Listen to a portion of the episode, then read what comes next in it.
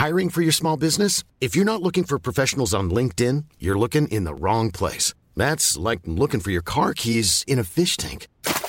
LinkedIn helps you hire professionals you can't find anywhere else, even those who aren't actively searching for a new job but might be open to the perfect role. In a given month, over 70% of LinkedIn users don't even visit other leading job sites. So start looking in the right place. With LinkedIn, you can hire professionals like a professional. Post your free job on linkedin.com slash people today.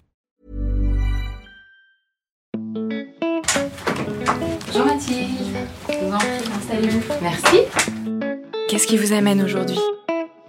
Je viens vous voir aujourd'hui parce que... euh, Bien, aujourd'hui, je voudrais vous parler de mon fils, qui a euh, une façon de fonctionner un petit peu particulière. comment ça se passe pour vous? Eh ben, comme pour tout le monde, c'est c'est compliqué. Pire que compliqué, je me pose un peu des questions sur euh, la façon euh, d'éduquer euh, ma fille. Bienvenue dans mon cabinet. Je suis Mathilde Bouichou, psychologue clinicienne, psychothérapeute de couple et d'ICV.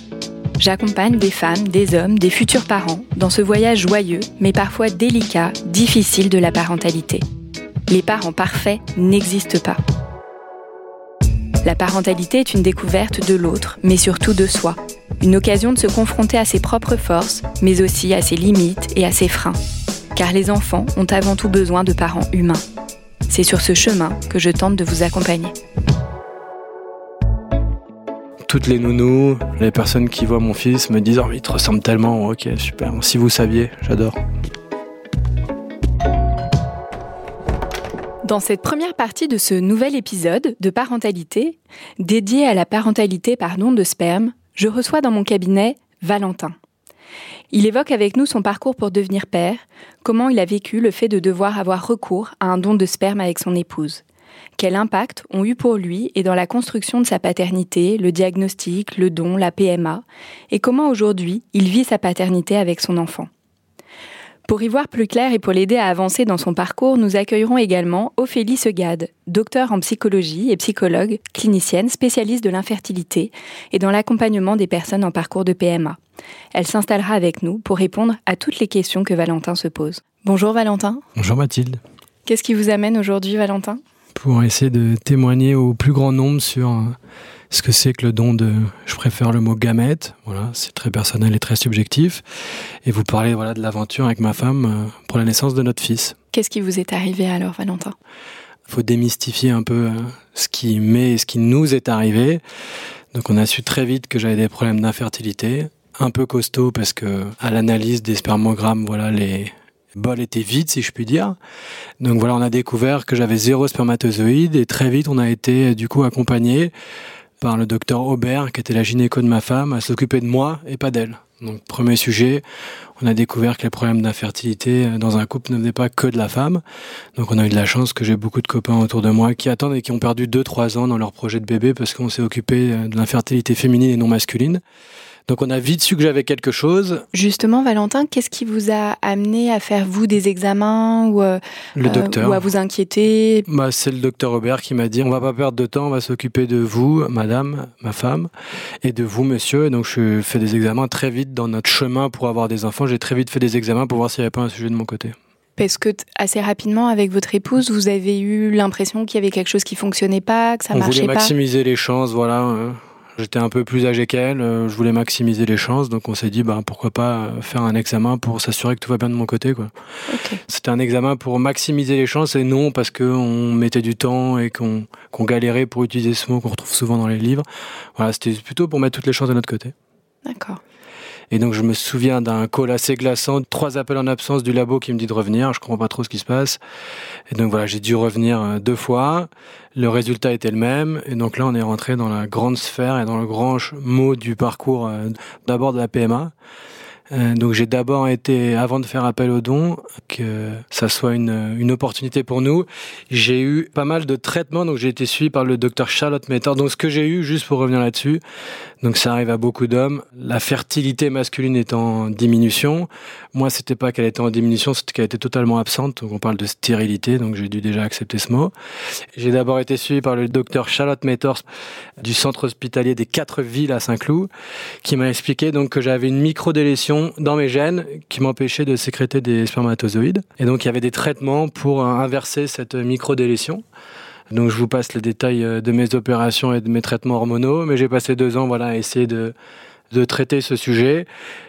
Comment vous l'avez vécu à ce moment-là? Comme un défi, un challenge, euh, voilà. C'est plutôt l'échec de ce traitement qui a été plus dur. Quand on est rentré dans ce parcours du don, de découvrir autant de choses, ça, ça a été plus compliqué. Vous connaissez bien Benoît Cailleul, qui a été un, psychologue qui m'a accompagné dans ce parcours aussi, qui m'a aidé à faire ressortir certaines choses. Mais je crois que j'avais mis un bouclier, puis j'avançais, j'avançais, j'avançais. Voilà, je voulais ouvrir les portes, comprendre ce qui se passait. Donc j'étais plutôt en mode euh, abattre les cartes et on va jusqu'au bout et on verra après. Donc ce terme quand même que vous disiez assez glaçant de stérilité, Ouais. il a glissé? Non, Et vous bah, êtes est- battu ou? Je- donc il a été dur, voilà, je, cette notion du, du zéro, du vide, elle me faisait souvent pleurer. J'avais du mal à en parler, mais il y avait ce petit espoir avec ce traitement, donc j'ai voulu aller jusqu'au bout. Et en parallèle, on était donc accompagné par une myriade de personnes, une autre super docteur qui s'appelle le docteur Davy, qui nous a accompagnés dans notre parcours PMA, nous avait recommandé de nous renseigner sur le don en attendant la fin du traitement et d'aller voir un sécos pour euh, commencer à nous inscrire. J'y allais sachant qu'il y avait une chance que je puisse avoir un enfant naturellement avec mes spermatozoïdes. On a découvert le don en parallèle de mes traitements et quand on a eu le coup près et que les opérations et les traitements hormonaux n'avaient pas marché, le don n'est pas arrivé à nous. C'est nous qui avons décidé parce qu'on voulait que ma femme soit enceinte et vivre euh, un parcours PMA somme toute après un peu normal avec des inséminations, des fives, enfin voilà, pour parler de termes techniques. Euh, mais donc c'est nous qui avons décidé de faire appel au don. On a d'abord eu une visite dans un séco, celui de Cochin. Donc voilà, l'information était très disponible, tout était très clair. Le protocole, je me souviens de, de pages bleues avec des, des box, des rendez-vous à prendre, voilà, tout un schéma organisationnel hyper complexe. Mais je me souviens aussi voilà, d'un long couloir, d'un univers assez glaçant. J'avais pas mal regardé à l'époque. Donc ça, c'était euh, juste avant les confinements et c'était à l'époque où la loi changeait. Donc on commençait à en parler. Je me souviens d'un journaliste qui avait écrit des super papiers dans La Croix. J'étais très stressé et je me souviens d'une scène d'une dame qui demandait euh, si elle couchait avec son meilleur ami. Est-ce que ce serait son fils? Enfin voilà, tout était confondu. Donc je me souviens d'une scène abominable en fait, en gros. Et on était un peu glacé là-dedans dans ce long tunnel. On a rencontré une super biologiste qui nous a expliqué le process. On a vu un psy sur place aussi, qui allait nous accompagner pendant tout ce parcours euh, si on décidait de rester en France. Mais nous ne sommes pas restés en France.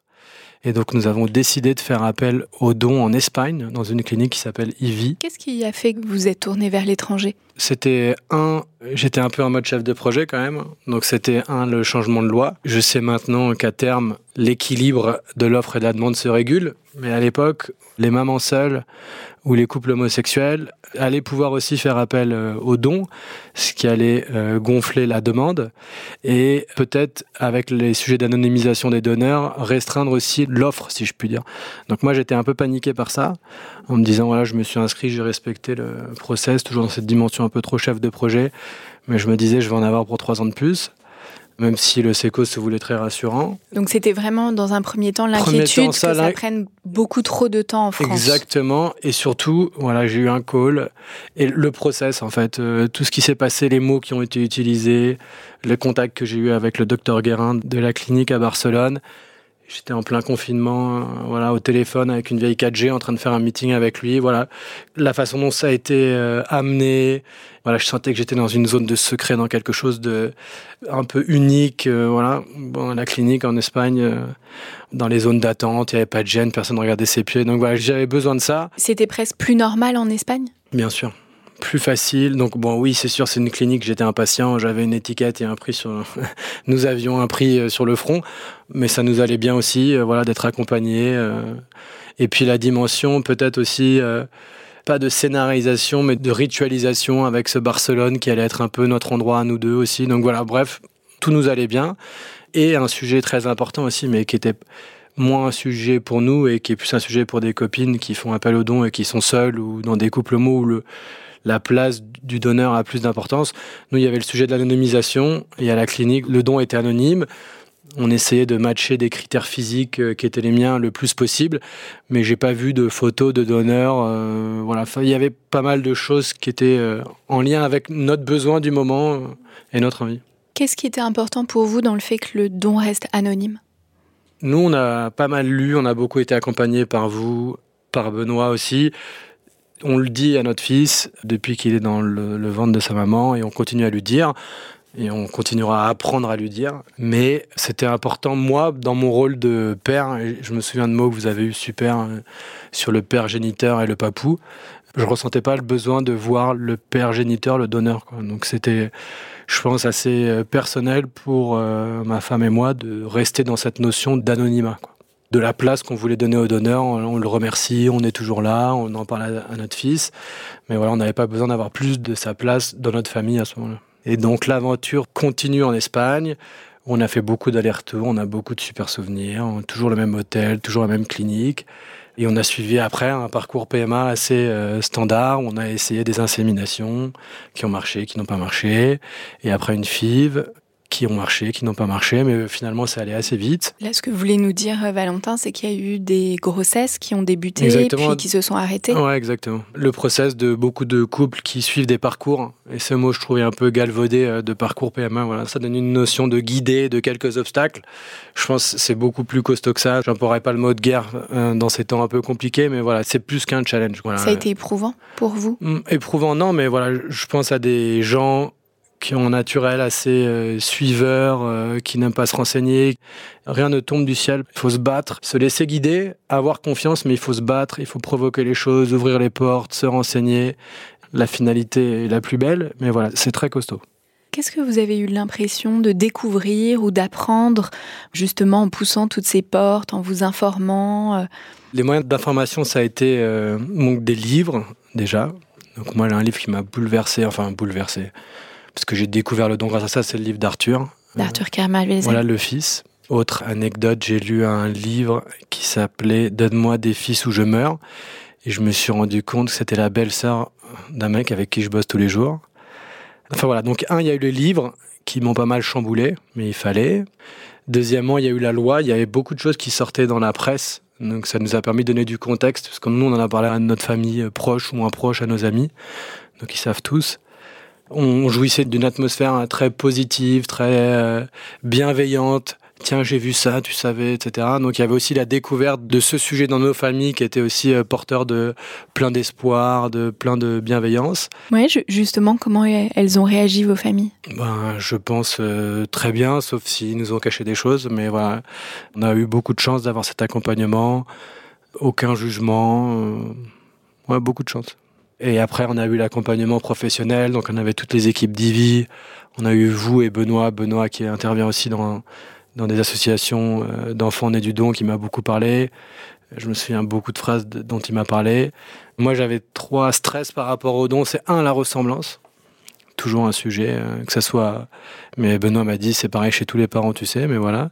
Et je me souviens que mon fils est, est sorti du ventre de sa mère, euh, la sage-femme dire qu'est-ce qui vous ressemble, et ça m'a. Oh ça m'a mis des frissons. Deuxièmement, le stress de ce dont je vous parlais tout à l'heure, de l'offre et de la demande, c'était ça. Trois, c'était le l'expérience. Voilà. Ces inquiétudes que vous aviez autour de la ressemblance, est-ce que, euh, si je comprends bien, elles étaient présentes avant la grossesse? Quand on s'est tourné vers le don. Au moment de prendre la décision exactement. Ouais.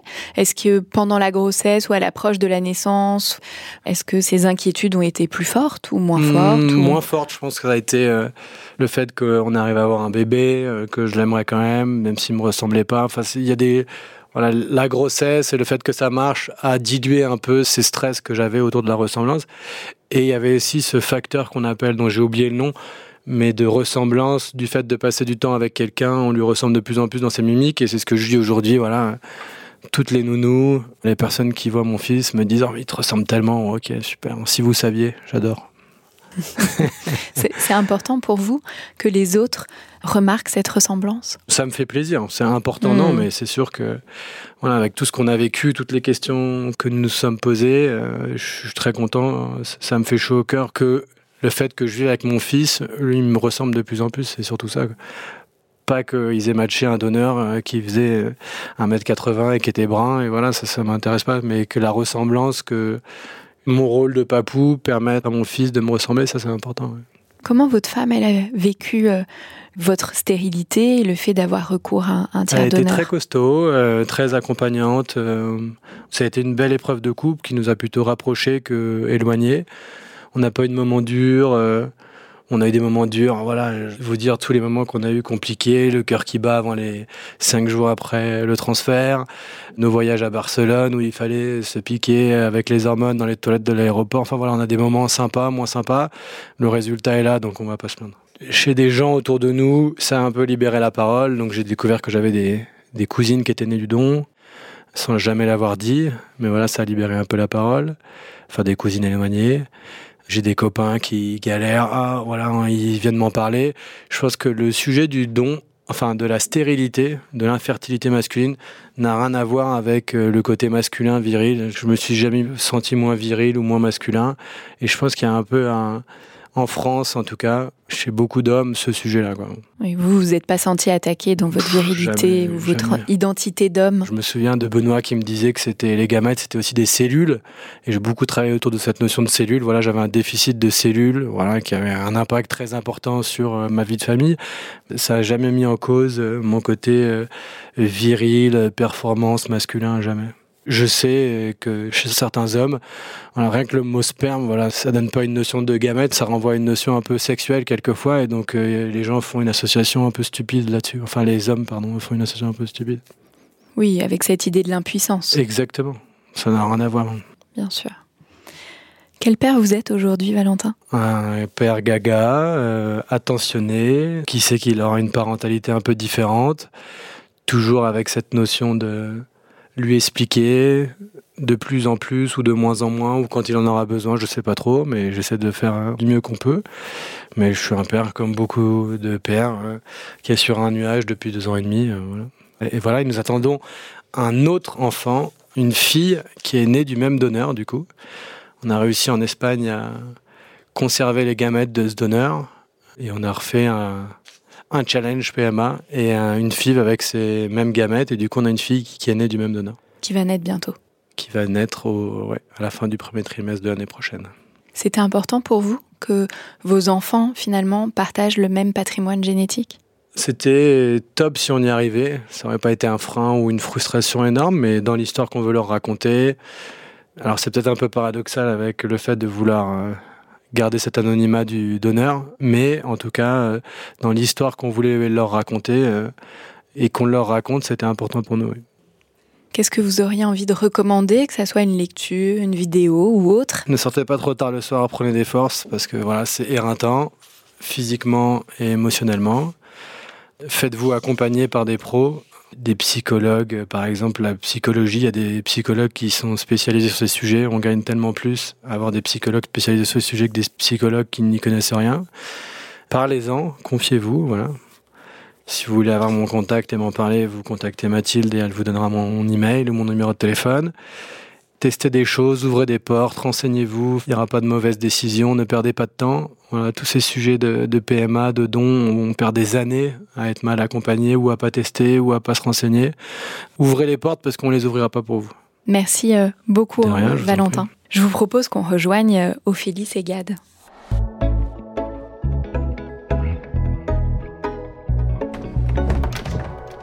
Bonjour Ophélie Ségade.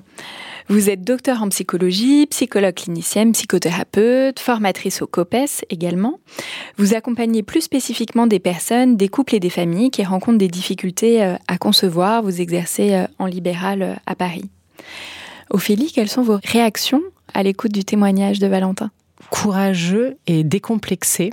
Je trouve que vous faites euh, preuve de beaucoup de force et beaucoup de profondeur dans la démarche que vous avez effectuée, de faire le choix d'en parler autour de vous, parce que c'est pas le cas du tout de toutes les personnes qui font ce- cette démarche de don. Et vous avez fait le choix d'être entouré, vous avez fait le choix de cheminer, de questionner votre entourage, d'être accompagné. C'est très courageux, parce que comme vous le dites vous-même, euh, la question de l'infertilité masculine vient tout de suite convoquer des fantasmes, parfois d'impuissance ou à minima d'être diminué et euh, peut prendre pour certains hommes une dimension honteuse. Et vous, vous avez fait le pari en circonscrivant à juste titre cette affection dont vous souffrez à une dimension biologique. Enfin, vous avez pris le pari de distinguer, et je crois que c'est tout l'enjeu de cette filiation, cette affection biologique de votre paternité, de votre désir d'enfant, de votre fonction de père et de ce que vous allez pouvoir incarner comme papa, comme papou plus tard. Donc je voulais saluer ça. Je peux poser des questions, c'est ça? Oui, si vous voulez. Oui, j'avais deux questions à vous poser. La première, avez-vous le sentiment que cette expérience a impacté d'une manière ou d'une autre votre couple, votre vie conjugale? Et la deuxième question que je me pose suite à votre témoignage, c'est que vous dites avoir fait le choix de l'anonymat.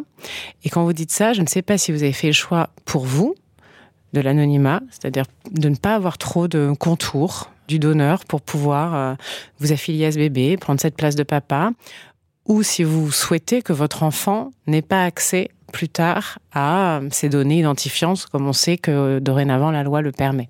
Sur le don euh, dans notre couple, ça nous a ouvert les chakras un peu, si je puis dire. Ces rituels de Barcelone, on en gagne des souvenirs géniaux. On a été bloqué pendant dix jours dans une chambre d'hôtel en plein Covid.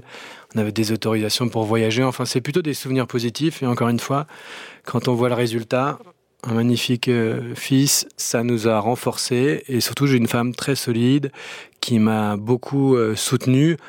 J'imagine très bien, voilà, des clichés familiaux, une éducation pas très ouverte et euh, du coup ce sujet qui n'arrive pas à sortir, une frustration. Enfin voilà, je, vois très bien comment ça peut mener à une vie de couple euh, très compliquée. Donc j'ai eu de la chance de pas avoir ça et je remercie ma femme pour son ouverture d'esprit. Et deuxièmement, euh, c'est une très bonne question. C'est plutôt donc l'option 1 de mettre moi la distance un peu souhaitée que je veux par rapport à ce donneur Rapide anecdote, j'ai analysé tous les gens qui étaient tous dans les salles d'attente, que ce soit au SECOS ou à la clinique. Cet anonymat du donneur me permettait de moi, enfin de nous, mettre la distance souhaitée par rapport à l'histoire qu'on racontait à notre fils et la place qu'il prenait dans notre couple, dans notre famille. Deuxièmement, j'aurais bien aimé que l'anonymat puisse être euh, levé si notre fils voulait savoir.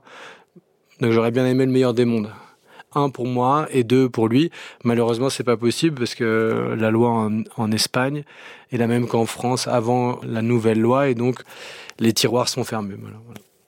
Et donc je saurais lui expliquer euh, pourquoi nous on a fait ce choix à l'époque et je devrais nourrir la frustration qui peut en sortir. Mais voilà, je suis prêt à ça. C'est un choix réfléchi. Après, vous n'êtes pas sans savoir que cette question de la levée de l'anonymat, c'est aussi joué parce qu'il y avait finalement une position légale historique qui justement voulait préserver la parentalité des parents et ne pas mettre le donneur au centre de la parentalité, mais que une des raisons d'élever l'anonymat euh, avec euh, l'évolution des représentations, des mœurs et puis finalement le désir de ces enfants issus du don grandissant qui l'ont réclamé, c'est aussi que maintenant, via finalement les bases de données génétiques, certains enfants peuvent avoir accès malgré tout à l'identité de leur donneur ou à des données non identifiantes, peut-être pas à leurs coordonnées, mais que malgré tout, il y a, il y a des chemins pour plus tard et on peut se représenter que dans, dans 16 ans. On fera des tests de salive avec mon fils, peut-être peut que je l'accompagnerai, je serai très ouvert. Hein moins qu'à l'époque euh, à retrouver. Mais voilà, c'est l'histoire du livre d'Arthur, le fils, par exemple. Les, les, tiroirs sont entrefermés. Entrefermés, voilà. Oui, finalement, le développement de tous ces tests génétiques, à un moment donné, d'ailleurs, tout le monde s'offrait ça à Noël. Puis les données rentrent dans des bases de données internationales, mondiales. C'est vrai que ça donne d'autres ouvertures pour lever. Euh, l'anonymat du don euh, en dehors d'un cadre légal. En effet, on peut plus tout à fait dire que ces dons sont totalement fermé aujourd'hui. Justement sur cette question euh, de ce que vous avez raconté à votre fils, alors il est encore petit, mais... Des histoires assez, somme toute, je pense, euh, basiques, des graines des hommes, et que papa, il n'y avait pas de graines, et qu'il y a un monsieur qui nous a aidés. Voilà, c'était principalement comme ça que je lui en parle, euh, dans des livres. Hein.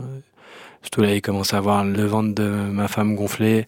Du coup, il commence à poser des questions. Donc voilà, chaque épisode de l'explication d'une naissance et de tout ce qui se passe avant. On l'adapte, on essaie de l'adapter à notre sauce. Euh. Je vous vois cheminer sur quelle place faire à ce donneur finalement, à la fois dans le discours mais aussi dans vos fantasmes. moi, c'est vrai que je suis très partie prenante de l'idée de faire une place acceptable, c'est-à-dire euh, acceptable pour le couple, que ça puisse finalement se conjuguer à la filiation inaltérable du père que vous êtes en entier, entièrement.